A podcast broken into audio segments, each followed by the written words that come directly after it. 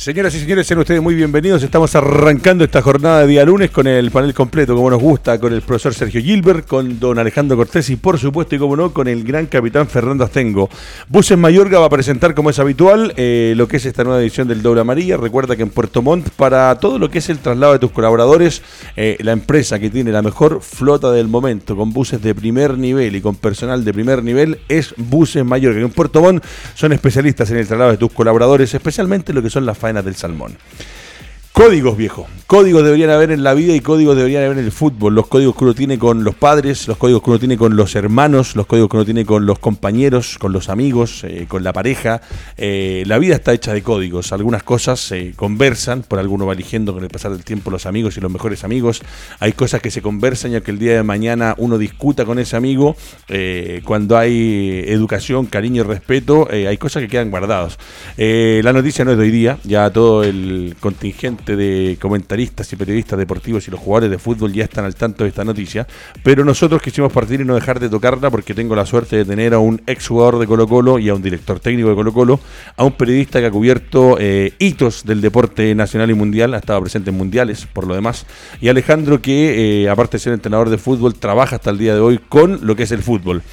Lo de Emiliano Vecchio, antes de nada le voy a pasar la pelota al profesor Gilbert para hacer un, un desglose de lo que dice un jugador en un momento. A mí lo que me molesta, viejo, es que después de que el tiempo ya ha pasado, cuando ya esta historia debería quedar enterrada y guardada, salgan jugadores. No sé si vieron lo del otro día de Luis Ceballos, que decía que un equipo de la Católica en la época de Gorosito y Acosta eh, consumía pepas, se empepaban para eh, tener un mejor rendimiento.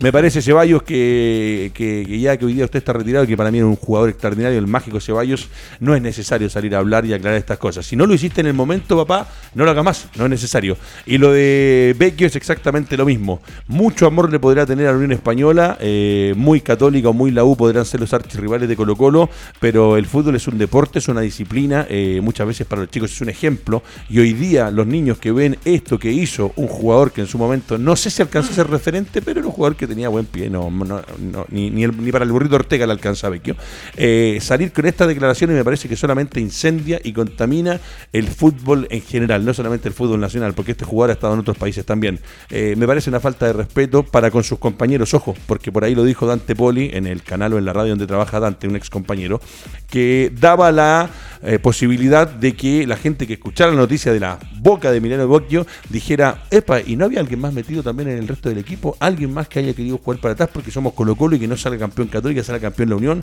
Hay un técnico de por medio, hay un cuerpo técnico de por medio y sobre todo, viejo, hay hinchas. Y cuando tú defiendes una camiseta como la de Colo Colo, que es por lejos el equipo más grande de Chile y el único campeón de la Copa Libertadores, eh, le merece respeto a la institución y a los que están detrás de ella. Con eso arranco yo, profesor Gilbert, pero quiero que usted lo desglose y después eh, vamos con Fernando y con Alejandro. Eh, bueno, primero, primero que, todo yo eh, adhiero absolutamente a lo que dices tú, que, las cosas, claro, cuando se dicen a, este, a esta altura, a mí lo que me, perturba es que cuando uno lo, ha dicho o, lo ha insinuado en el momento, queda como mala leche, como, mal pensado, que en realidad que nos quieren perseguir y todas las cosas que le dicen a uno por decirlo. Porque me acuerdo perfectamente de ese partido, yo creo que todos nos acordamos que fue eh, extraño, se dijo. Obviamente nadie lo, profundizó porque obviamente no, no, había pruebas ni nadie lo había dicho. Y que ahora el señor Vecchio lo salga diciendo en un programa de televisión casi como, como una anécdota divertida. Y a mí lo que me duele además que los periodistas, mis colegas argentinos, se, mueren de la risa, eh, que también encuentro que, es algo detestable. Eh, se está hablando de una, de una situación que a, la larga justifica lo que yo siempre he dicho y he pensado y que me, ha traído malas, malas, eh, eh, malas respuestas de algunos. Que cuando dicen que el futbolista es lo único honesto en el fútbol es mentira. Es mentira. Los futbolistas son tan deshonestos como los entrenadores, como los periodistas, como todo el mundo. Acá nadie es, un santo. Eh, lo, de, lo de Vecchio lo encuentro, lo encuentro desastroso, lo encuentro perverso. como, como dices tú, en algo, eh, uno ya ahora tiene derecho a pensar cualquier cosa. Tal cual. O sea, y eso, porque y con eso enloda a mucha gente. Porque Vecchio tenía compañeros. Exactamente. Entonces, eh, yo me acuerdo que en ese equipo está Lucho Mena, por ejemplo, que estaba en ese equipo. Entonces Lucho Mena también está, porque no jugó bien ese partido, eh, estaba, estaba... Y Mena, que era uno de los que tenía corazón colocorino y que se rompía la cabeza, con todas sus limitaciones como jugador, pero se presta para, para, cualquier especulación. Vecchio, que ustedes se acuerdan que cuando jugaba en Unión Española inventó que se le había muerto un familiar, porque no llegó al entrenamiento y en realidad había ido a Argentina al matrimonio de su hermano. ¿Ah? Ese tipo de personas es, eh, es Vecchio. Entonces, ya empezamos, empezamos a, empezamos a hablar de Vecchio, entonces, ¿ah? y que él sepa entonces lo que nosotros sabemos, que era una, es una, eh, ese tipo de personas. Un mentiroso con eso y con esto eh, un tramposo. Y claro, y eso se supo y Unión lo, me acuerdo que Unión lo, sancionó, lo castigó y se pidió perdón, por favor, y todo eso. Entonces, cuando salen estas cosas así, yo, yo yo lo lamento. yo el, uh, Vecchio lo he estado viendo en, los últimos partidos. Rosario está jugando bien, está haciendo incluso figura, por eso lo invitan a los programas. Entonces, pero que aproveche esto para decir una estupidez de esta, de esta magnitud. Ah. Porque además está enlodando a Colo Colo, a sus compañeros, está poniendo en duda el título Unión. Y el ¿Ah? resto del equipo que estaba jugando. Sí, o sea, Tal cual. por eso, por eso. Pero Unión, o sea, uno dice, ah, entonces Unión fue campeón por, por esto. No, no, no. Unión fue campeón por lo que por lo que hizo todo el torneo, no fue, no fue por esto. Y además lo dando, además, eh, tirándole a la Católica, que estaba peleando esa, esa posibilidad a la par en ese mismo minuto, eh, está, le está diciendo, te hicimos trampa. No, siendo leal con un equipo que estaba postulando un campeonato. De todas maneras, de todas maneras es censurable. Yo creo que Vecchio eh, no tiene, no, no, para mí no, no es un tipo que entra en la galería de los, eh, miserables. Sí, mira, le voy a pasar la pelota a Fernando Tengo. Lo que dice este señor, eh, vuelvo a repetir, a mí me encanta el fútbol, amo el fútbol y tengo el lujo de tener compañeros como el capitán Fernando Tengo. O sea, eh, creo que si el día de mañana un compañero va y te dice algo así, el mangazo en la cabeza no se lo saca nadie. Primero que todo por, por el respeto de ustedes como jugadores, segundo de todo por la institución que está defendiendo, porque detrás hay hinchas. Y lo que dice es así. Yo jugaba en Unión Española, pierdo la final a penales y me venden a Colo Colo. En el otro semestre, última fecha, Colo Colo Unión Española. Si Unión no ganaba, era campeón. Si nosotros ganábamos, el campeón era el clásico rival nuestro. Haciendo referencia a la Católica. Por el amor que yo le tengo a Unión Española y porque era el clásico rival nuestro, la Católica, yo no le iba a hacer un gol. Simple. Ganó Unión Español, ganó Unión Española y salimos campeones. Da risa en, todo caso lo que, lo que acabáis de comentar, porque la verdad las cosas, yo la opinión que tengo de, de Vecchio es que, es que es un muchacho torpe, que es bueno para el fútbol, pero es, torpe en, la vida, en sus declaraciones y en muchas cosas más. Eh, porque hay jugadores así, que son muy inteligentes para jugar al fútbol, pero para declarar, declaran cualquier cosa. Y yo creo que darle tribuna en este minuto a Vecchio, o sea, no, estamos hablando tampoco del Beto Acosta ni de Gorosito, estamos hablando de Vecchio que obviamente ha traído cola, que ha traído una serie de, comentarios aquí en, aquí en Chile, porque obviamente se está hablando de dos equipos chilenos que se estaban jugando una situación bastante especial, que era un, título. Pero lo que, lo que dijo yo creo que no hay que darle tanto, tanta tribuna si bien es cierto, molesta, pero no hay que darle tanta tribuna. ¿Sabes lo que pasa a mí, Fernando? Es que te da de repente para pensar de jugadores como tú o como otros referentes. Nombraste recién al Beto Acosta, uno de los grandes del fútbol argentino. Eh, para mí también, para mí era como casi que pase la noticia. Pero después me iban a decir, oye, pero ¿por qué no lo comentaron? Ese es el tema del momento. Vitrina más que esto, los minutos que le vamos a dedicar, no hay. Aquí se acaba, para mí se acaba el tema. Pero me duele por el resto de los jugadores, como dice el profe Gilbert, de los que salen a jugar y salen a romperse la cabeza. Y si viejo, y si el otro equipo va a salir campeón, bueno, será producto de una cosa u otra. Pero se da para pensar en muchos, porque yo ayer leyendo redes sociales, empieza gente a acordarse de partidos, algunos que yo la verdad que ni me acordaba. Oye, y en este, por ejemplo, ¿se acuerdan que pasó esto y que este partió para tal parte y que en ese Audax con no sé quién decía uno y que en este Wander con... Entonces te, te, ensucia al sí, resto. está bien, pero Sergio creo que argumentó muy bien toda la situación. Yo estoy argumentando otro tipo de cosas, me estoy yendo a la cabeza de del jugador. Claro, no al contexto general que, que Sergio lo explicó muy bien sino que es un tipo torpe, un tipo que realmente no piensa. Eh, la, lengua es más rápida que su cabeza. Sí, 100%. Por, lo tanto, el tipo te, puede, te puede, decir varias cosas, ¿me entiendes? Tal como dijo Sergio, que el tipo fingió que tenía, no sé, que se le, haya, muerto un familiar. O sea, estamos hablando de otro nivel. De otro nivel. O sea, mataste un familiar para ir a un matrimonio. Entonces, y después se sabe esta situación, este tipo debe haber sido sancionado y sancionado de forma grave, ¿entiendes? Eh, de parte del club y todo el tema. Y ahora sale con este desaguisado que en el fondo nos tiene a todos hablando, a todos los programas hablando de, no sé si no tendremos noticias, pero no sale hablando de una situación que realmente está fuera de todo contexto. Entonces, hablar de Vecchio, para mí, la verdad las cosas, no, no, no me hace ruido. Perfecto. Alejandro Cortés, eh, Hugo González dice, yo estaba en interinato, soy formado y criado en Colo Colo. A mí me da lo mismo, yo quiero que el equipo gane. Obviamente los que me conocen saben cómo soy y quiero que gane hasta cuando estoy equivocado. Pero una situación, como dijo Emiliano, que se haga cargo él de sus palabras, que dijo, porque loda a todos, aquí y aquí está el tema, a todos los que estábamos en ese momento. Sentencia Arturo Vidal y Hugo González dice, es un tema de él. Aquí no hay otro tema de fondo eh, en lo que habla él. Y no lo dijo tan así, lo dijo en tono medio jocoso. Él quería que ganara Unión, parece. Pero aquí eh, nadie se dio cuenta. ¿Quién va a estar de acuerdo con jugar para atrás? Y me parece que no, que ahí es donde complica el reto. Yo separo el, tema. Primero con respecto al partido que me acuerdo bastante. Eh, los corners los tiró lejos, pero el Chapa fue en salida casi el empate en el último minuto, así que pretender decir de que Colo Colo estaba ahí, porque Chapa fue en salida jugando Colo Colo y mm. casi el empate al final del partido, así que eso no, a mí no me cabe duda que el partido fue bastante honesto, exceptuando lo que puede haber hecho en un par de córner. Me complican otras cosas. Lo primero que eh, una tendencia en nuestro fútbol cuando ocurren estos temas, de inmediato se cuelga el afectado para tapar temas deportivos porque por mucho que hubiese ganado, ahí Unión le gana Colo Colo, en ese título Católica no lo pierde en ese partido porque llevaba mucha ventaja y la perdió, que fue lo mismo que le pasó en el 94, y tenemos harta historia, hasta el día de hoy la gente luego alega por el penal que no le cobraron en River, cuando acá no fue capaz de ganar de local, entonces muchas veces ocupas mm. cosas para tapar rendimientos deportivos y esa falta de análisis me molesta de parte de quienes están, eso es lo primero. Lo segundo, cómo cuidar el producto. Yo si fuera, por ejemplo, presidente de la NFP, yo pediría de inmediato una suspensión para Vecchio en nuestro torneo, cosa que si un equipo alguna vez lo viene a contratar, quede desde ya suspendido por sus declaraciones al manchar nuestro producto de nuestro torneo. Y eso, ahí yo siento que nosotros siempre carecemos de proteger lo que es nuestro. Porque si estas declaraciones, acuérdate que a Pellegrini le pasó una vez con, con la Champions League, que declaró algo mm. contra los arbitrajes y fue suspendido tres fechas. Acá es lo mismo, por oficio. ¿Sabes qué? Por las declaraciones de Vecchio, el torneo chileno le sanciona con 10 partidos. Si llega un equipo a contratarlo, sabe que no lo puede tener en 10 partidos. Me preocupa esa falta de proteger nuestro producto en nuestro país y que venga cualquiera a enlodar fácilmente. Eso, eso es lo que más me molesta.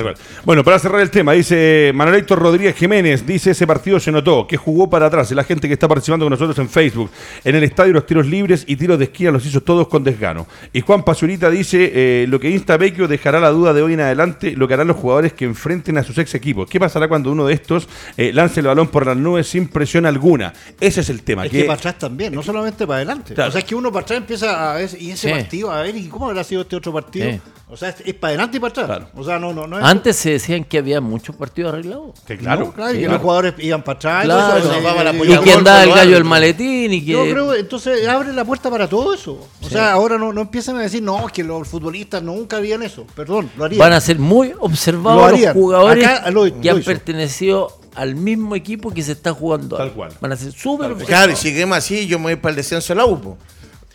Y mueve para el descenso lo que pasó el último día. Parte de la base que cuando un jugador hace un gol pide perdón. Claro, mágicamente Guachipato, que no tenía cómo perder con O'Higgins, perdió 5-0. De local, y la Católica perdió con Unión. El mismo día. Entonces, y descendió por un gol la U. Entonces, al, final yo pienso que todo esto viene por rendimientos deportivos y hay que cuidar nuestro producto. Los mensajes vendrían de inmediato. Sabe que si este jugador viene a jugar a nuestro fútbol va a estar con una suspensión. Mira, hay que tener, hay que tener la certeza de que a nivel mundial equipos como la Juventus eh, arregló campeonatos, arregló partidos, siendo un equipo multimillonario con jugadores que ganaban millones y la Juventus perdió cuatro o cinco campeonatos, descendió a la primera vez del fútbol italiano. Contestó, suspendió. y, tú, dices, eh, si la Juventus de Italia, con lo que ganan los jugadores y con lo que gana el entrenador y lo que genera el club, que son los clubes más grandes del mundo, eh, se prestó para esto, uno sabe que esto existe. Lo triste es que venga decirlo hoy día. Con eso terminamos con el señor Vecchio. No vuelva más a Chile, viejo, no venga acá, porque la verdad que la Por último día que arregle los partidos en Argentina. Por último día que, no quería jugar, pues ahí demuestra la mala leche. Arregla, los partidos en Argentina. Bueno, seguimos avanzando. Vamos a ir a meternos porque estamos a, 20, 21, 20 de septiembre hoy día. Feliz cumpleaños a mi compadre Milenko Kovacevic, que está de cumpleaños hoy día. Por favor. Para la más bella y hermosa italiana que ha nacido en el mundo, Sofía Loren. Perfecto. 87 años. Extraordinaria. Extraordinaria. Ahí Segundo lugar, Mónica Bellucci, 87 años. Mira, maravilloso. Segundo Bueno, día de cumpleaños este 20 de septiembre. No, eh, mejor afortunadamente usted ve el panel completo. Tuvimos un, una, eh, un festejo de estas fiestas patrias con tranquilidad. Es lamentable la cantidad de gente fallecida, otra vez en accidentes de tránsito, más de 350 personas lesionadas, más de 18 o 20 personas fallecidas. Triste, pero cierto, para que, que esto vaya quedando, porque todos los años se dice, se dice, se dice, llegamos el lunes posterior a fiestas patrias y pasa exactamente lo mismo. Pero lo que viene ahora que en octubre vamos a volver a meternos en eh, fecha triple eliminatoria y eh, hay jugadores, por ejemplo, como Charles Arangui, profe, que siguen siendo fundamentales, que uno lo sigue viendo en los compactos y el partido no lo ve entero, pero que uno se empieza o quiere ilusionarse porque viene un momento crítico para la selección y dice, por ejemplo, que el Stuttgart perdió 1 a 3 frente al Valle Leverkusen y Aranguis es, continúa siendo con un gran rendimiento en la Bundesliga y su entrenador Gerardo Sione respalda y aplaude la decisión de Arangui, de Arangui de dejar la capitanía. Él no quiso seguir siendo capitán, un, un- lujo para mí ser capitán de un equipo, pero un jugador con la cabeza que dijo, no, yo necesito concentrarme en otras cosas y en el rendimiento hoy día del plantel ha sido fundamental y uno se ilusiona con que va a estar de nuevo en esta fecha triple clasificatoria. Pero no, no, no- no- entiendo. ¿Cuál es el, el- el problema? No, es que no entiendo dejar la capitanía para centrarse en otras cosas. O sea, yo, o sea no, no. Él, en su momento dijo que eh, el ser capitán, incluso hasta dentro de la cancha, preocuparse de cositas específicas, eh, eh, prefería que otro Ah, ya, tuviese la ya, capitanía ya. y que él seguía siendo el, el jugador y cumpliendo la función que el técnico le designaba. Está bien, está bien. Si son, esos son, son, eh, son, son eh, cada uno tiene su- Decisiones. su- claro, cada- y yo siempre he pensado que los capitanes no, no, no son los que ya la, la preside capitán, o sea, son los que son- O son- sea, hacen algo. Yo creo- yo creo en el capitán todavía. Se ejerce un, un cierto liderazgo. Y yo creo que Aranguis es muy buen jugador. Tiene un liderazgo futbolístico Sí, espectacular. Pero no tiene un liderazgo de personalidad. Que la Sí. tiene, por ejemplo, Vidal o Bravo. Claro, o sea, por eso yo, eh, o sea, el tema de las capitanes. ¿Es verdad que tú te peleaste con Roberto Rojas, que a ver quién entraba con la presilla capitán en Wembley? no, que me acordé de eso por- porque Es que- una es vez que me para, para mí ser capitán... Para no darle problemas a Orlando, Ya, ya. porque Orlando quería que yo fuera el capitán. Ya. Para no darle problemas, yo le dije ya, no se haga problema, profe, que sea el capitán. Qué buen dato se queda así, ¿eh? Que el entrenador, que don Orlando Aravena, te había dicho que tú eras el capitán. Ah, Sí, eso, por algo. sí. Eso lo, lo- lo- Por algo será, porque eh, por algo eso el capitán, Orlando siempre quiso que yo fuera el Y capitán. lo elegía el entrenador, porque hay, hay, entre- hay entrenadores. ¿Tú cómo lo hacías con, con tus jugadores? O sea, ¿tú decías, este es el capitán o, o- o elijan ustedes? En, en los equipos. ¿Sí? Cuando siendo tú entrenador. Por ejemplo, en No, Colo-Colo- No, no, no, en Colo Colo Sí. estaba muy marcado que era Sangüesa. Ah, ya, ya. Estaba muy marcado, Sangüesa era el ya venía- ya claro, capitán, ya venía exactamente. pero- pero- Pero no se deja que los jugadores en el fondo decían. Los jugadores Porque yo he decían. escuchado que hay, tú estás diciendo Sí. que don Orlando Aravena, te- eh, él Sí. quería que tú fueras Sí. y, y- y yo he escuchado a otros entrenadores que Y para no hacer problema, yo le dije, profe, tranquilo, si no hay problema. Pero obviamente también. en muchos partidos fui capitán. Sí, sí, de la sí, selección, sí, sí. sí. Pero, por ejemplo- me acordé de eso porque Sí. como estamos hablando y alguien me contó que no fuiste Sí. tú. Que me, otro, otro jugador Pero de ese- de ahí te das cuenta que uno, por, por sentido común y, y por criterio, uno, ¿para qué le voy a dar problema al técnico? Si el problema ya tiene, ya tiene problema en armar el equipo, en cómo manejarlo, cómo dirigirlo, el equipo que teníamos al frente era Inglaterra. Entonces, ¿qué, qué, qué problema? Vamos al partido. Claro. Si el Tu capitán, compañero podía final, pensado lo te mismo. una cosa, al final el, cap- el capitán o el, el liderazgo se demuestra dentro de la Sí, claro. cancha, Sí, no sí. por una winchita. Sin duda. Sin duda. Bueno, acá tenemos una wincha que dice Aranguis, Alexis y Bravo protagonistas. Y partí con Charles Aranguis porque en el fútbol alemán Gran Capitán sigue siendo un hombre importante que eh, se perfila de cara a las clasificatorias como otra vez uno de los jugadores que va a estar sí o sí convocado por Martín Lazarte a no ser de mediar alguna lesión. Pero es lindo verlo, el rendimiento que sigue teniendo en su equipo en Alemania y que en las imágenes que mostraban ayer eh, sigue siendo fundamental. ¿Sabes qué lo bueno? Lo bueno que, que deja este partido es que da la sensación que se recuperó de la lesión La molestia. que sí. tuvo acá en, en la fecha FIFA. Entonces eso ya, ya es importante, porque se pensaba que era súper complicada, porque era la rodilla, un ligamento. Entonces como aparece jugando y aparece jugando bien, que es la tónica de, de, de Arangui, Arangui, Arangui es difícil verlo jugar mal. Es de esos jugadores confiables. Por lo tanto, yo también estoy contentísimo porque el día de mañana, ojalá que no le pase nada, es un jugador importante Tal para vez, la tal vez la lesión, más que la lesión, hay que entender, vuelvo a decir lo mismo, que son, seis, eh, son 300 minutos en 7 días. Y a lo mejor Arangui no está para jugar 300 minutos en 7 días. Como A eso suman las ahora, horas de viaje. A lo que viene ahora. Entonces, tal vez la lesión casi era un tema también de cansancio a un nivel tan potente que había. Bueno, seguimos con la selección y acá voy a partir con Alejandro Cortés. Dice eh, que Oh. Portland Timbers le ganó por 2 a 1 a Los Ángeles Fútbol Club. Y eh, Mora. Felipe Mora, maestro, Felipe Mora, dice, tal cual, suma 10 goles en lo que va de la temporada en 21 partidos con el Portland Timbers y supera a Higuaín y Nani en la tabla de goleadores. Su equipo se ubica quinto en la tabla de la conferencia oeste de la Major League Soccer. Eh, sí o sí tiene que ser llamado ahora. O sea, ya no hay excusas. eh, más no, pues lo está haciendo bien, pues no lo van a llamar. más allá de gusto, bueno, ¿qué le parece lo de Mora en Estados Unidos? Me parece es que yo nunca he visto que Mora haya jugado un partido titular en su puesto, en, las- en ningún proceso. Y yo la verdad es que yo no entiendo cómo uno de repente en los entrenamientos los entrenadores ven cosas que los demás no sabemos, porque tampoco hablan mucho ese tipo de temas. Para mí es una absoluta incógnita la razón por la cual ni siquiera tú lo cites a la selección.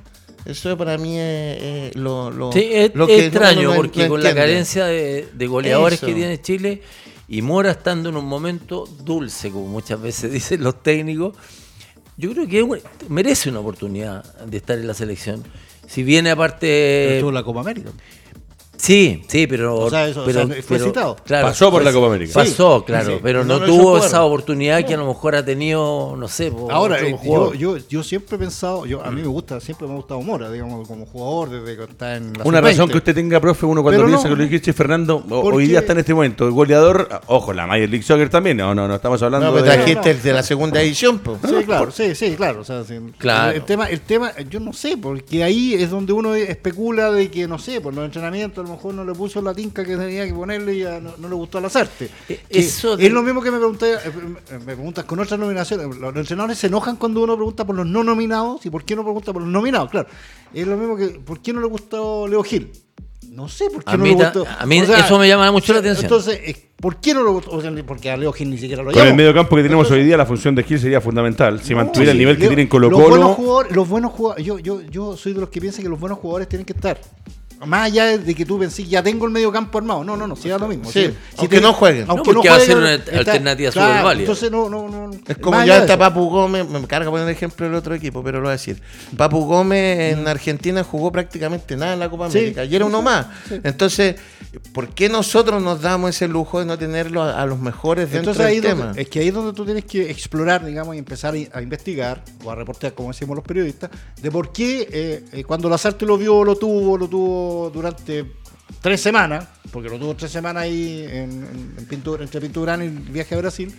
eh, ¿Por qué no le gustó? No sé, le puso una mala cara, a lo mejor lo- le dijo, ¿sabes que Yo te prefiero un poquito más a la izquierda y Mora dijo que no, o a lo mejor, no sé. No, entonces- Mora yo creo que es un muchacho que Entonces no se sabemos. dedica a entrenar y, y no, no, sabe- habla es, que yo- es que no sabemos, por lo tanto, no, no- no sabemos la, la interna, digamos. Entonces, si no, si una, si, si, si al azar te dice, no, en realidad, eh, yo con el nivel que tiene hoy día alternativa", debería estar en la selección. Eso es. Por lo menos Claro, la o sea, ¿Sabes qué? pero- a, mí- a mí pero lo que que, lo me, diga, me causa que lo diga. mucha eh, eh, risa en el fondo que dicen, no, es que entrenó bien. Si vaya a la selección, o sea, O sea, lo mínimo. va- Lo lo, mínimo. que entrenes como para que te tomen en cuenta. O sea, nadie va a ir a la selección a entrenar a media máquina. Una te ha pegado un viaje, otra que quieres ser titular, otra te quieres ganar un espacio, porque el día de mañana si eres seleccionado puedes ir a otro equipo que es mejor Yo que el que está, comparto contigo. puedes ganar muchas lucas. Es imposible, es como que a, a nosotros nos dijéramos, eh, ¿saben qué? El programa lo vamos a hacer a media máquina. Claro. No, Oye, que comentaste bien hoy día, viejo, sí, eh, eh, que yo Claro. comparto con Fernando. O sea, si un jugador va y entra de la puerta hacia adentro, Juan Pinto Durán, la, el, el desde te jugáis la vida ahí. es jugarse la vida. Bueno, seguimos avanzando. Vamos a llegar, profesor, eh, a lo que es eh, Alexis Sánchez, eh, que parecía dejar esta, esta lesión atrás.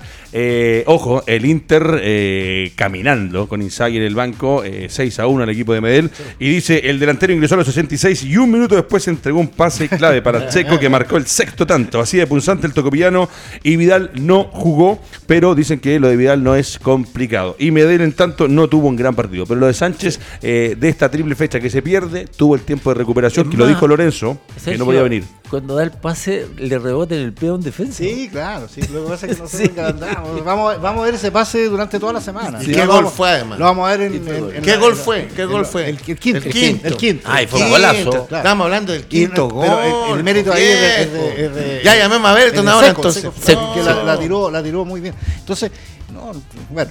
Por lo menos se le ve con ganas y se yo- le ve considerado que puede Ah. estar, si llega tres semanas más, va a poder ser nominado para venir a jugar la, la clasificatoria. Yo prefiero centrarme, yo no- a mí no me gusta centrarme en lo que digan o no digan los colegas italianos, o los colegas españoles, o los colegas brasileños o argentinos de la cuestión. O sea, cada uno tendrá su opinión y lo tendrá que decir, o los ingleses lo, lo tendrá que decir en su momento y lo, lo sostendrá. Yo, yo prefiero hablar sobre, el- sobre lo que yo opino sobre el tema. Primero, es bueno que Alexis haya vuelto a jugar. O sea, eso es lo que nosotros estábamos, estábamos esperando, que vuelva a jugar para que sea considerado.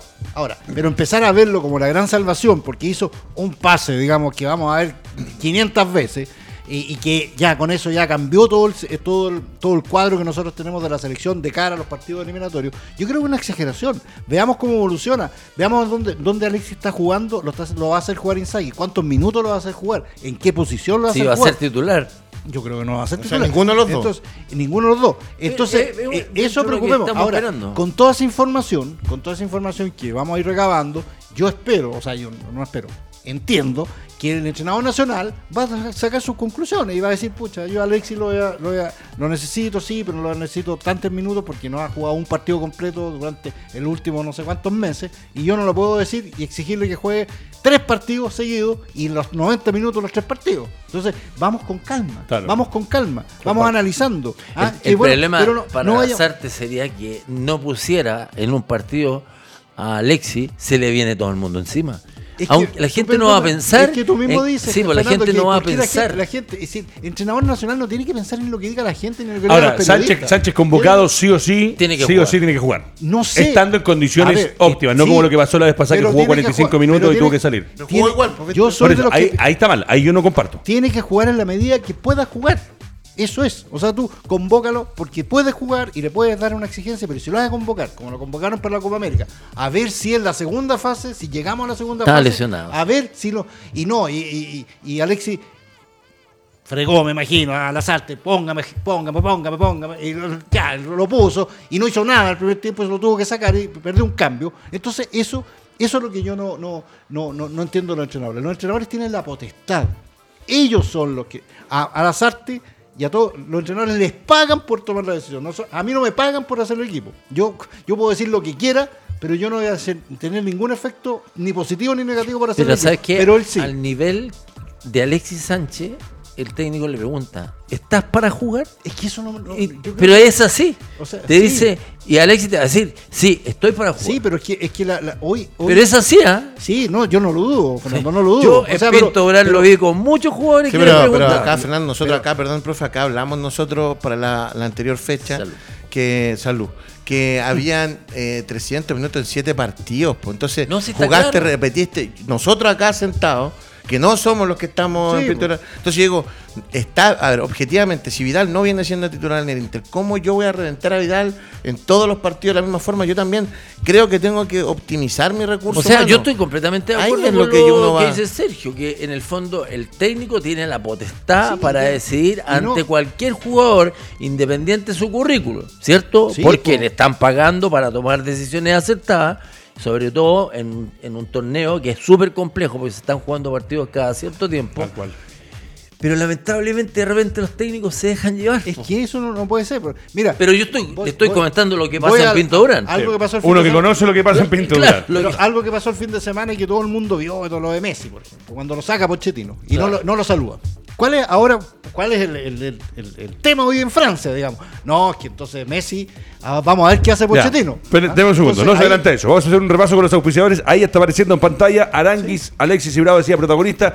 Quiero pasar por Bravo un minuto. Lamentable lo del Betis del profe Pellegrini que sobre el final, en un partido que había sido de, de, de meta y ponga, eh, no pudieron quedarse al final con, eh, con el triunfo. Pero este 2 a 1 que estaba en un momento cuando no quedaba nada, terminó en un 2 a 2. Pero ahí también tenemos Bravo Bravo vuelve a la titularidad, ya había jugado Copa Internacional y para mí este sí es uno que necesitamos que sume minutos, porque en este momento se pueden hacer modificaciones desde la línea de defensa hacia adelante, pero con Bravo de titular cambia el escenario. Es Bravo es extraordinario y todo, pero ojo, eh, este fin de semana cumplió 100 partidos Arias en Racing y Racing lo celebró.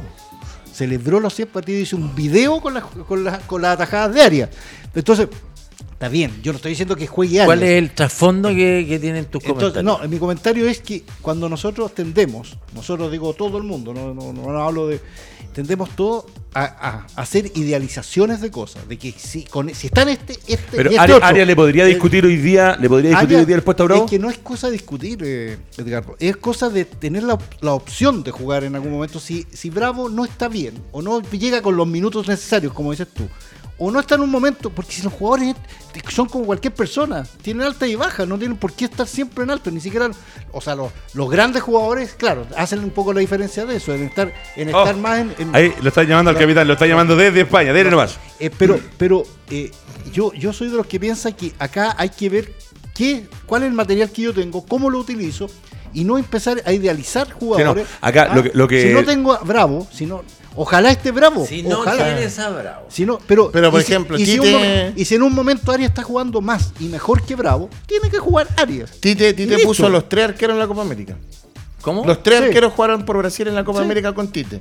Yo no sé si un partido de, de Gabriel No, yo eso- en la Copa yo- yo América. eso no lo haría. No, pero por ejemplo, No, claro, ¿cómo pero- yo mido un jugador? Yo no creo que en la Copa América no haya sido, eh, no haya habido una posibilidad de que jugara un partido. La única Gabriel forma, la única- y aquí le vas a meter al capitán que estuvo adentro, y no sé, yo, yo no comparto por lo menos. La única forma en que yo a mi, a mi segundo arquero en una Copa América le dé la posibilidad de jugar, o en un mundial le dé la posibilidad de jugar, y ni, y ni siquiera así, sería cuando el equipo ya lo tenga listo en la ronda siguiente, viene un rival fácil, ya estoy, soy primero del grupo. estoy eliminado. O, o estoy eliminado. Entonces, Pero- después, ¿cómo tú lo, tú, tú lo evalúas con aspectos de Claro. responsabilidades, pues, Edgardo? Por ejemplo, en la Copa Confederaciones. No, pero el puesto de arquero no se cambia. No, como que no. No, pues, por, por eso, por eso. Está, está lindo lo que conversamos, y la, y la idea es discutir. Pero a mí me dicen, eh, hoy día tenemos a Bravo. Lo, lo que dice el profe, ¿verdad? Si Bravo viene en condición, ahora si Bravo viene de seis meses parado y Arias ha atajado todos los fines de semana, claro, ahí te puedo dudar. Pero si Bravo estaba, lo que, el tema era que Bravo volvió a jugar Copa Internacional, que Bravo sigue siendo importante, yo no lo. No, no- Pero cuando, cuando jugó Arias,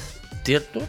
Estaba jugando se bien Arias. Sí, pero se mandó el Festival del Tony en un partido que. A eso voy. Como el de Bravo eso con voy. España. Claro. Una cosa es España, jugar ya, en un po, equipo y la otra Sin cosa es duda. jugar en una Pero selección. Sí, pero dale. Mira, a ti que tú, eres, tú que eres tan argentino de boca. Mira, vámonos más para atrás.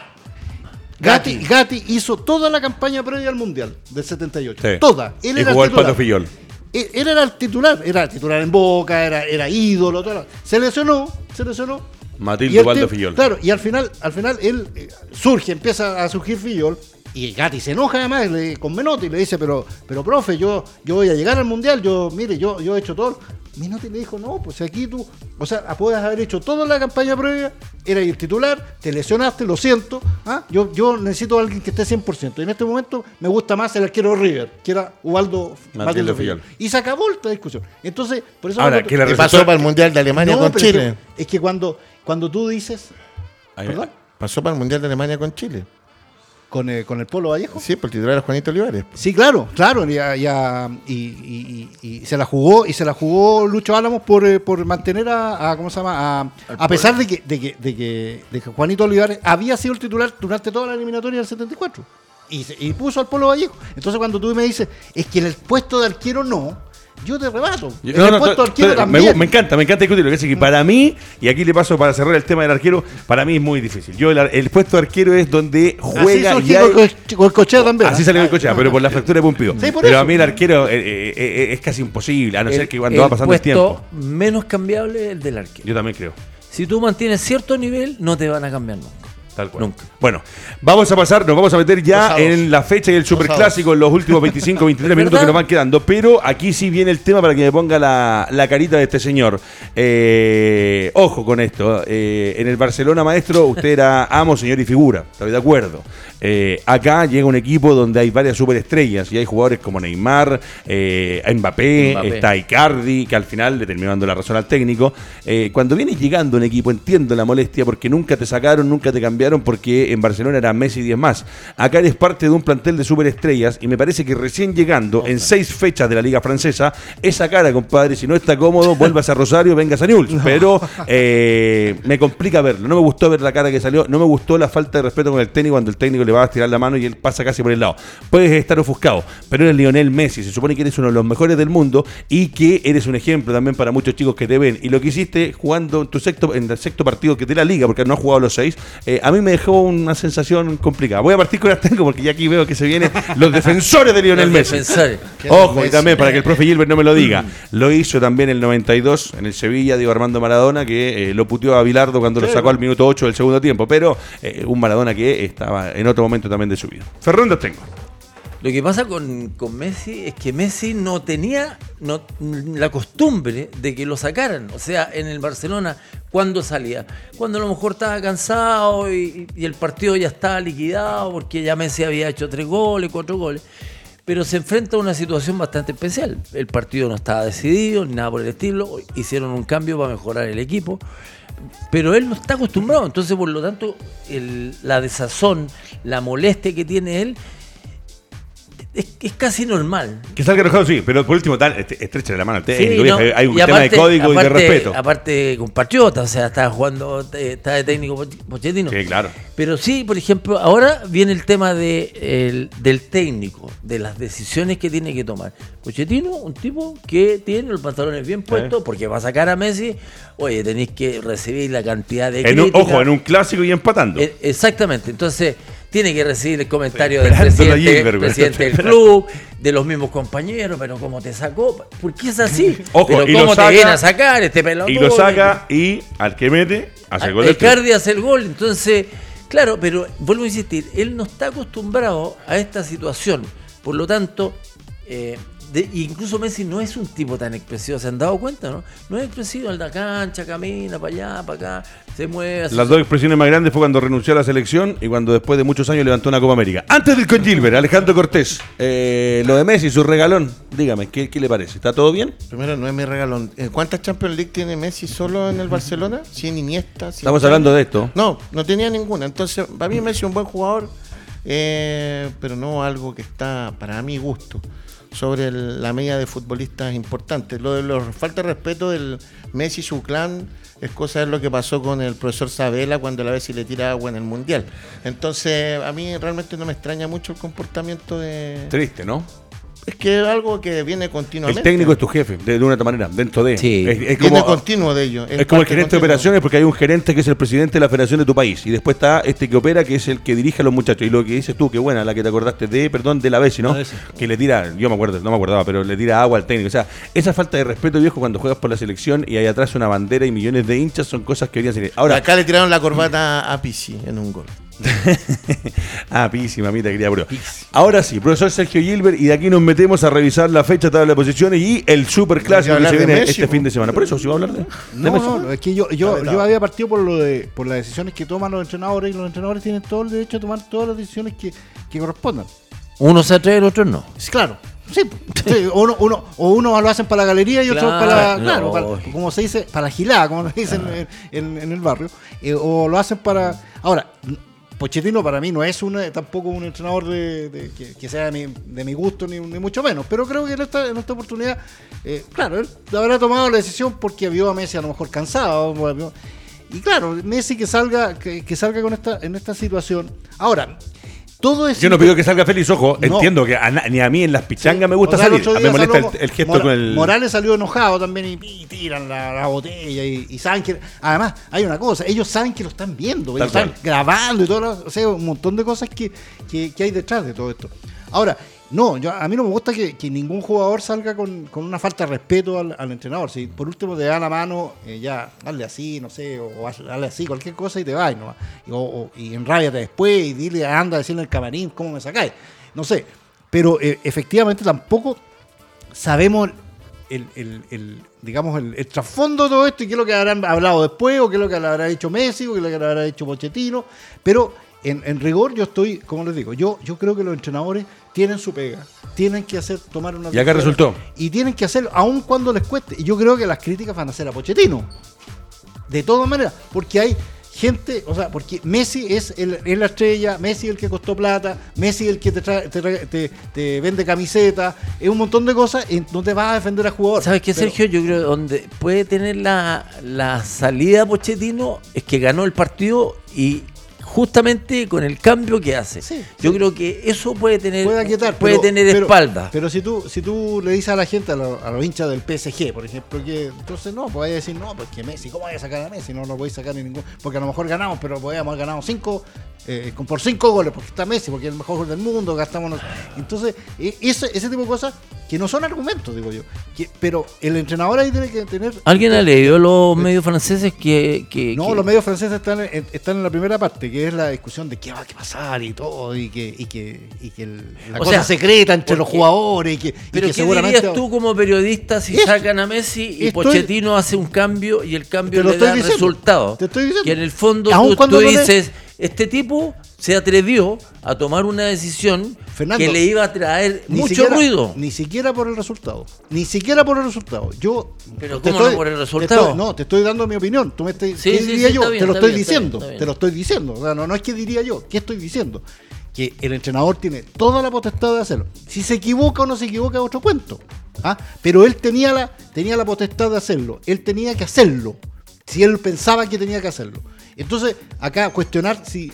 Porque si hubiera perdido el partido, claro, hubiera sido fácil hacer eh, a Ñico. a- Hecatombe. Hecatombe. Pero yo hubiera Y hecho contra lo el, super, eh, con el clásico Yo hubiera rival. hecho lo O sea. Él, se- él se arregló. Ahí está él- la valentía que tuvo Pochettino en sacar a Messi, el mejor jugador del mundo, para tratar de dar vuelta a este partido ni y lo dio vuelta. Ni siquiera la valentía, yo no, yo no pondría la palabra valentía, yo pondría el profesionalismo a hacerlo. Si es lo que, pero- es valentía sacar es lo- a Messi. Es lo que tiene que hacer un entrenador. Un entrenador tiene que hacer el entrenador del PSG como el entrenador de Tricolor de Paine.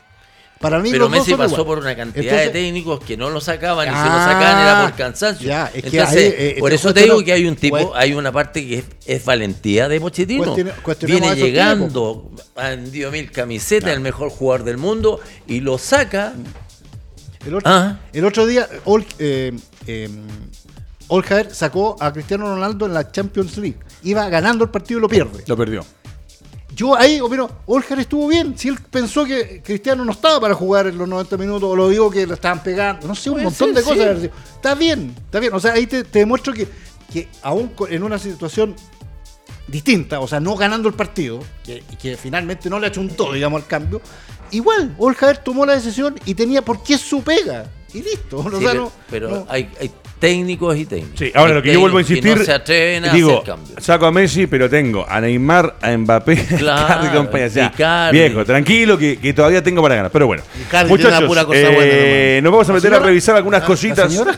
Nos vamos a meter a revisar algunas cositas de lo que es eh, esta selección, este campeonato nacional. Ya hablamos de la selección, hablamos de lo que es un poco el fútbol europeo. Lo de Messi está mal, viejo. ¿Qué, qué quieren que le diga? O sea, al técnico por lo menos le dan la mano. Si están molestos, perfecto. Pero que hay una forma de respeto. Porque el día de mañana capaz que también tú seas técnico y no te va a gustar tener tú al mejor del mundo, o a uno de los mejores del mundo, corrijo, eh, y que salga y no te dé la mano. Vamos a revisar la tabla de colocaciones, los goleadores, la fecha y nos metemos a analizar un poco lo que viene con el super clásico del fútbol chileno. Alejandro Cortés, eh, ya ¿Vamos menos mal, clásico? menos, No, menos me mal voy. sí, que le ha crecido un poquito el pelito. Ahí Me está. voy. Va a aparecer en pantalla. Cuéntenos cómo está la tabla de colocaciones, lo que es este campeonato nacional, donde hay un equipo que va puntero, va caminando rumbo al campeonato. Alejandro Cortés, la palabra es suya. Colo Colo 40 puntos, Universidad Católica 35, Unión La Calera 35, Ex Italiano 34, todos ellos con 20 partidos. Universidad de Chile 10, eh, 33 con 19 partidos, Unión Española 30, Cobresal 29, ambos con 20, Antofagasta 28 con 19, Everton 27, Ñublense 26, La Serena 25, Palestino 24, Huachipato 22, O'Higgins 22, Ojo. zona de descenso, Melipilla con 20, eh, Curicó con 19 y Santiago Wanderers con Oye, 8. O'Higgins se Sí, abajo. Eh, vamos a seguir avanzando, vamos a revisar los goleadores, pero ojo, eh, se van a arrepentir en Melipilla de haber echado a Armijo, muchachos. Después, esto que está pasando hoy día, a los técnicos hay que dejarlos trabajar un poco. Está bien que entró en un momento complicado. Creo que el momento de sacarlo les va a pasar la cuenta y que al final va a estar Y peleando. ya el equipo que se fue a Armijo, que eso puede ser peor, pero se fue a Barnechea, Barnechea. claro. Y Barnechea ya está peleando la zona de descenso Último. primera vez. Sí, señor. Vamos a ir a revisar la tabla de goleadores. Revisamos la fecha y está. Por favor, Alejandro Cortés. ¿Quién es el goleador del torneo? Joaquín, le prendemos velas la Ribey, 17 goles, Cristian, eh, Carlos Cristian Palacio, Cristian Palacio. eh, 14, eh, Gustavo Sosa 13, eh, San Pedri 12, Iván Morales 10, Hurtado 9 de Cobresal, Venegas 9, Rivero 8, que ya no puede hacer más goles en el campeonato, Luis Jiménez 7 y Valencia 7 de Católica. Con Perfecto. razón no tenemos goleador en Chile. Dense cuenta, la Ribey, Palacio, Sosa, San Pedri. Tres. Morales el primer. A Morales, le- a Morales le han puesto mucha presión. Revisamos sí. las fechas y nos Mucha metemos en los últimos Morales. 15 minutos a hablar de lo que se viene el a Superclásico, que vamos a calentarlo un poquito solamente hoy día porque el miércoles vamos a tener un especial con lo que viene. Por favor, tíreme en pantalla lo que es la fecha que se viene, la fecha que se viene, sí, lo que tenemos en pantalla. Guachipato Palestino, Calera con O'Higgins. Ojo con estos partidos, Guachipato y Palestino Sí. que están ahí peleando combo y combo. Calera que le puede dar un batatazo a O'Higgins, depende de lo que pase, lo puede meter en zona de descenso. Conversar con Antofagasta, partido, eh, la verdad que de, de difícil vaticinio. La Unión con La Serena, Melipilla con Audax, mamita querida por Dios, cómo se le puede complicar el camino a Melipilla.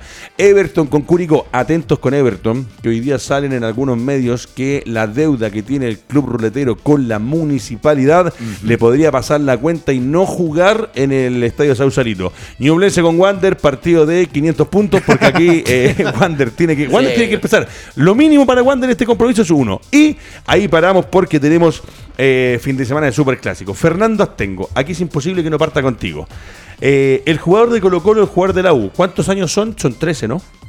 ¿13 años? ¿O ¿De desde el 2013? Desde el 2013. 8 años. 2013, gol de Arangui, de ahí Ocho que no años. gana la U. Gol de Aranguis, de ahí que no Claro. gana la U. Se va a jugar en el Teniente en Tres Rancagua.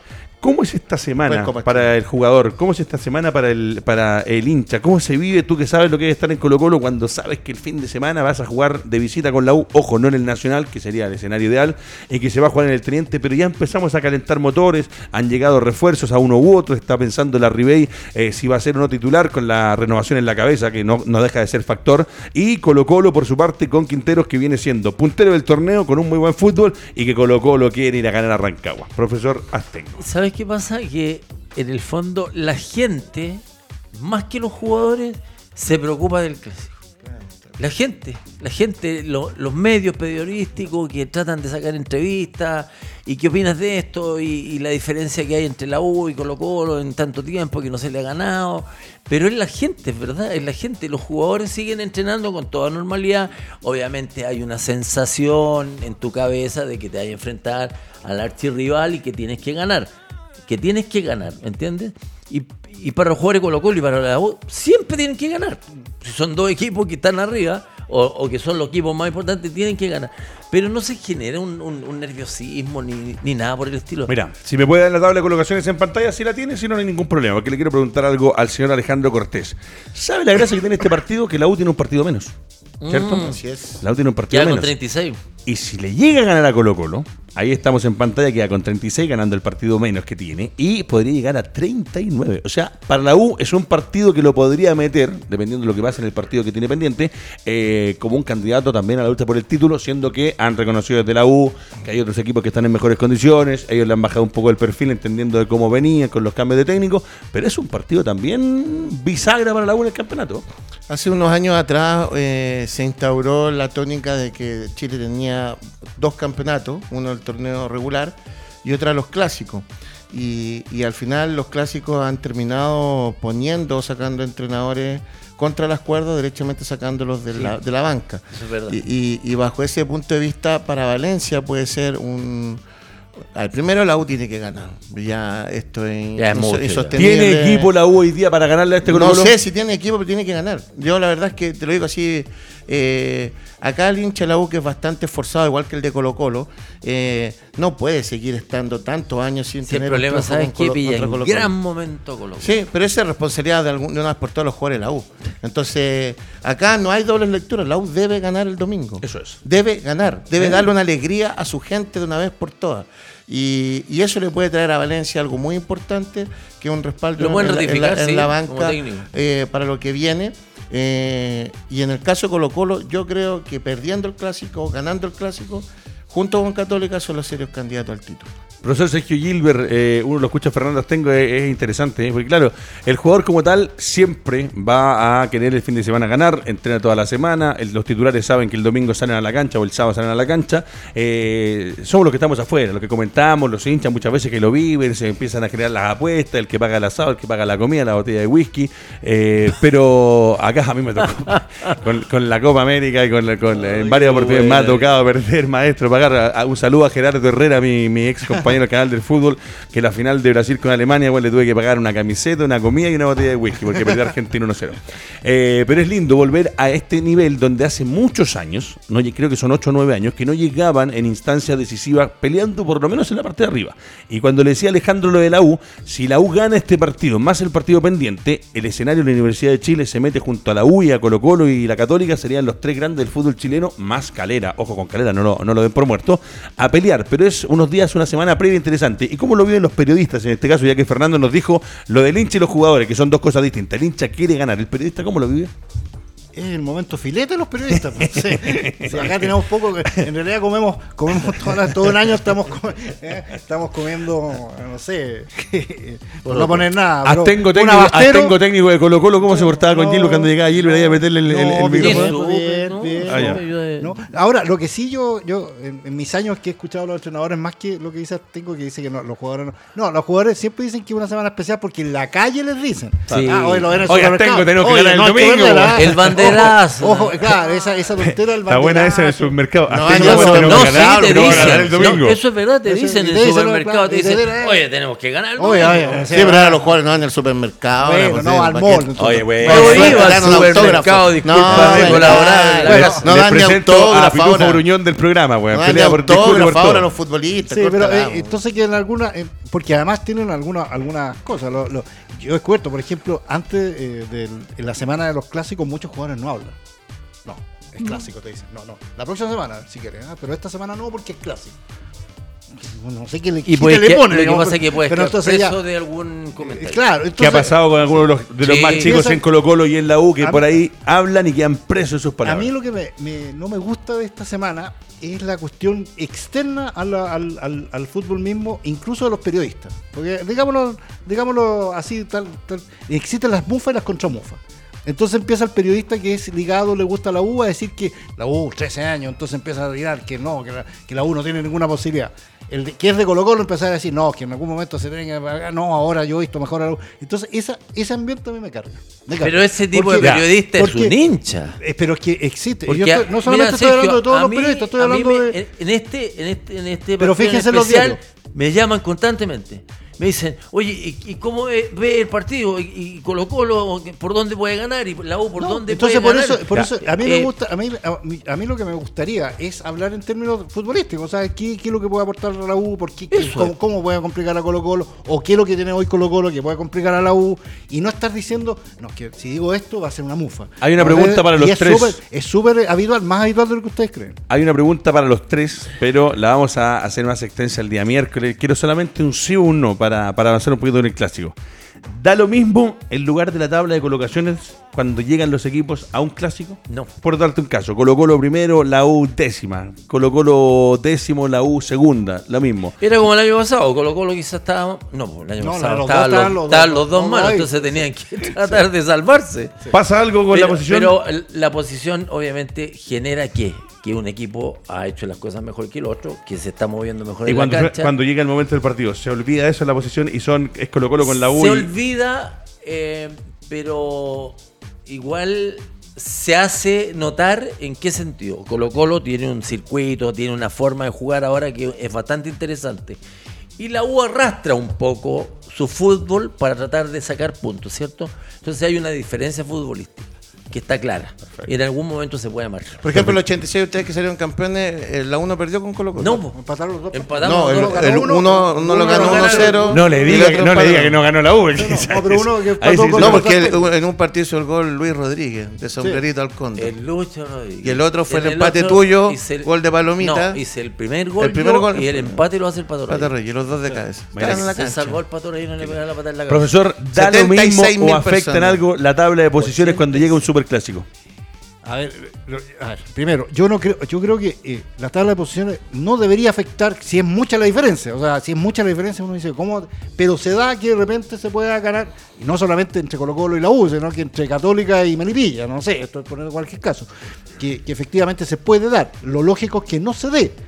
Eh, ahora, cuando no hay tanta diferencia, o sea, hay una diferencia, pero no es que hoy haya una No, hoy día no hay. Hoy día no para hay mí una llegan los dos en igualdad de condiciones con un Colo O Colo sea, mejor, pero los dos arriba. Claro, lo- yo la evaluación que hago, por eso digo, o sea, hagamos una evaluación futbolística y no, no solamente numérica. O sea, claro, la U tiene, tiene, tiene seis puntos, ¿cuántos puntos menos que eh, Siete. siete? Siete, Siete, puntos siete menos que. Guerrero lo confirma Pero- inmediatamente. siete, Ahí está la 33 tabla ahí está la 40, tabla. Mire, profe. Entonces, eh, pero son, son, puntos. puntos, son, son dos partidos y un poquito más. O sea, no, en- entonces eso tampoco es una gran diferencia, no una gran diferencia de, no sé, de 15 puntos. Claro, entonces, eh, hay que, yo creo que hay que, hay que establecer que esta, esto se va a dar una diferencia futbolística. Y ahí podemos decir que sí, se puede, se puede dar que pase esto, pero, pero no creo que sea por el hecho de que haya, de que Colo Colo, por ejemplo, esté 7 puntos arriba, la U 7 puntos abajo, esté la historia escrita. No, No, puede ser que la Y dependiendo a quiénes van a jugar. Ahora, quiénes- mira, usted, dijo de- usted dijo quiénes van a jugar y a decir los que jugaron La aquella forma, vez. ya sea. La Universidad de Chile en aquella vez, el 2013, jugó con Johnny Herrera, Sebastián Martínez, Igor Lichnowsky, Ramón Fernández, José Rojas, Eugenio Mena, Álvaro Acevedo, Ezequiel Videla, Ezequiel Videla, uf, mamita querida, por Dios. César Cortés, Charles Arangui, Gustavo Lorenzetti, Juan Ignacio Duma, Luciano Sibeli e Isaac Díaz, el Torito. Y en tanto Colo Colo lo hizo con Eduardo Lobos, José Pedro Fuensalida, Cristian Vilches, el Kili, Luis Mena, Juan Domínguez, Esteban Pavés, Claudio Baeza, Emiliano Hernández, Gonzalo Fierro, Fernando de la Fernando de la Fuente, mira, Emiliano Vecchio, señor Vecchio, mamita querida por Dios también, Leandro Delgado, Mauro Olivi y Carlito Muñoz. De Mauro hecho, de Olivi. hecho, iba ganando, iba ganando Colo Colo el Sí, tiempo con doble. goles de Olive. Los dos goles de Olive. me gustaba, Gran Olivi, partido me de gustaba Olivi. como jugador. Ahora, ahora, ahora, eh, eh, sinceramente ahí se comió un lobo, anduvo, se anduvo comiendo. No anduvo, o sea, el dos. no sé. Ay, no, no. ¿Quién? Pero, lobo. Sí. Ah, pues si es por El eso yo le Colo una lista de los goles que se comían los arqueros en los 80. Sí, no, no. Le hago una lista de goles Sí, que se comían los sí, arqueros. Walter May y Loco Furnir. No, yo no. Bueno, el No, miércoles la loco, intocable el loco Funes, por favor. Raúl Díaz. Por favor. Vamos a vamos al miércoles a estar revisando, calentando un poco el superclásico. El viernes estaremos con toda la información. El partido se juega el día domingo. Hay cosas eh, lindas e interesantes de lo que va quedando de cara a este compromiso. Yo le preguntaba a Fernando por la tabla de colocaciones, porque ahora llegan, claro, en más igualdad de condiciones. Porque yo he visto clásicos donde uno está muy arriba y, y de repente es como que entran a la cancha y uno se olvida que ese otro equipo de los clásicos rivales está tan, tan, pero tan abajo. ¿Qué es lo que le dice el técnico a los muchachos durante la semana? Los aleona igual desde el lunes al domingo y les va diciendo, muchachos, este partido no se pierde, porque el otro día salió un, un chico de Colo Colo, no me acuerdo el apellido, y un chico de la U también, que salió diciendo que el jugador formado en la U nace para ganar Sí, este Pésima partido. declaración. Pues No, hemos no, no, eso- los últimos ocho años. Eso, Pésima declaración. pues, weón. ¿qué pasa? Pero, es que pésima No, no, declaración, no, pues, quedémonos yo- yo- piola ahí. Yo, yo lo pues, entiendo, viejo. no, lo entiendo. Sí, pero, pues, pero ese chico tal vez que no ha tenido tantos clásicos, él dice, Sí, uno formado en la. U quiere ganar. No, ha No, estado mira, en eso. cortito. El técnico lo que te dice es que si tú estás jugando bien, por ejemplo, como Colo Colo, muchachos, vamos a mantener lo mismo, hay que tener ojo con la Ribey porque está haciendo goles, hay que tomarlo bien en el área, no lo suelten, en los balones detenidos tomen a este, tomen a esta otro, pero en general le bajan un poco la presión a lo que es el clásico, cosa que el equipo sigue jugando con cierta naturalidad. En e- en el fondo, eso es lo- es la misión del, del técnico. El Colo Colo a lo mejor va a corregir algún detalle, la U también, pero tampoco es una locura. Sí. por Y el esta, clásico. esta también es para ti. Hoy día yo veo, y lo vuelvo a repetir con el cariño y el respeto que merecen todos los jugadores de la U y de Colo Colo, pero eh, hoy día no hay un cabezón espina. Porque el cabezón No, espina, no, que no, esa presión que dices tú que te la sacaban, pero entraban a la cancha y el cabezón espina Marcelo a los dos segundos tampoco. le estaban hablando al árbitro. Eh, esos jugadores que manejaban. Murri, no sé, Tal cual. de Castañeda, que, que eran, que eran, tenían liderazgo. Esos caudillos también ayudan a manejar el partido, ¿no? Sí. Que hoy día se ha perdido. Sí, porque se echan el equipo al hombro. Profe. Es que es parte, yo creo que eso es parte del, del folclore de esta cuestión. pues, O sea, eh, eh, sí, claro. hoy o día sea, Ya no- hay- pasó el 18, Ah, sí. con el folclore. Hoy día no tenemos de esos jugadores que puedan manejar, el- el- el- que ir a hablar y, y meter la gente, porque el cabezón espina, el Leo Rodríguez, Sí, el claro. Matador, el Lucho Murri, pues, Murri entraba y era distinto. Era otro tipo de jugador y otro tipo de liderazgo. O sea, yo creo que también molestaba eso porque uno decía, no sé, veía, no sé, a Espina palabrear, palabrear, palabrear. Ya, todo el empezaron partido. O sea, a- ya córtala. O sea, o veía a- al propio Lucho Murri también lo mismo, a Leo Rodríguez, me acuerdo. Pero eso de- había una, había una falta y había un conglomerado al lado del profe. Claro, entonces eso, eso a uno también lasteaba un poco, o sea, no, no, no, no es que esos liderazgos. Claro, hay en, en- en tanto en Colo Colo como en la U, hay otro tipo de liderazgo. Hoy día yo creo que van a ir a, a hablar con, con- y si pasa algo van a ir a, a, y a, y a pechar. En los goles hay otro tipo de celebraciones también. Además. Acuérdense que se tomaron las banderas, Ah, pate- patearon claro. la bandera de Colo Colo- Sí. de la U. Cabezón Espina puso la camiseta en el banderín del córner. Después. Castañeda salió con la bandera también. Entonces son cosas que folclóricas y pintorescas que tienen los clubes. Me queda un minuto, lo quiero cerrar con Alejandro Cortés, que hizo una semana especial para nuestro compañero. Eh, todo esto, los liderazgos, esos caudillos hoy día de cara a lo que se viene el fin de semana, eh, presión más, presión menos. ¿Cómo lo viven los hinchas como usted, porque usted es hincha de la Universidad de Chile, eh, pero con, con altura de miras? ¿Cómo se vive esta semana? Se vive intensa. Lo que sí es muy intensa porque obviamente que un hincha desde chico uno quiere, quiere ganar y se traspola hacia la gente, una hinchada bastante sufrida. Pero hay algo que te quería decir del último triunfo de la U y que la gente que es dueña de la U debería volver para atrás. A las- ese fue un día domingo. El miércoles la U gana la Copa Chile ganando la Católica, con Juan Ignacio Duma que hizo gol en esos dos días, esos tres, dos partidos. Cuando termina el partido, Darío Franco, que era el entrenador de la U, dice, entiendan que se puede ganar de otra forma, en directa alusión a las críticas que recibía por parte que no se jugaba como San Paoli. Después de eso, a la U, nunca, la U nunca más le ganó a Colo Colo. Entonces yo pienso que es importante futbolísticamente, como dice Sergio, entender de que el fútbol tiene muchas formas de ganar y no solamente una, que es lo que se ha vendido en el último tiempo en nuestro ¿Te país. una cosa? Totalmente de acuerdo La va a jugar de contra Colo Colo. Perfecto. Muchachos, el miércoles, eh, un programa especial, miércoles y viernes, superclásico del fútbol chileno. Vamos a estar revisando los partidos que vienen. Colo Colo, puntero del torneo nacional, campeón de la Copa Chile y con ganas de quedarse con este nuevo clásico, superclásico del fútbol chileno. Agradecimientos a Buses Mayorga que presentó y con esa facha, la facha que tiene el capitán. es un rockstar. Eh, agradecimientos al profe Gilo, como siempre, a Alejandro Cortés, a Álvaro Guerrero que está detrás de los controles. Nosotros nos despedimos, será hasta el miércoles. Y recuerda que también el miércoles tendremos Touch Emprende y que ya vuelva siendo amigos. Si quieres jugar a la pelota, están abiertas las canchas. Avenida del Líbano, Cinco minutos más cool. Club Mundo Sport. Nos vemos. Vamos.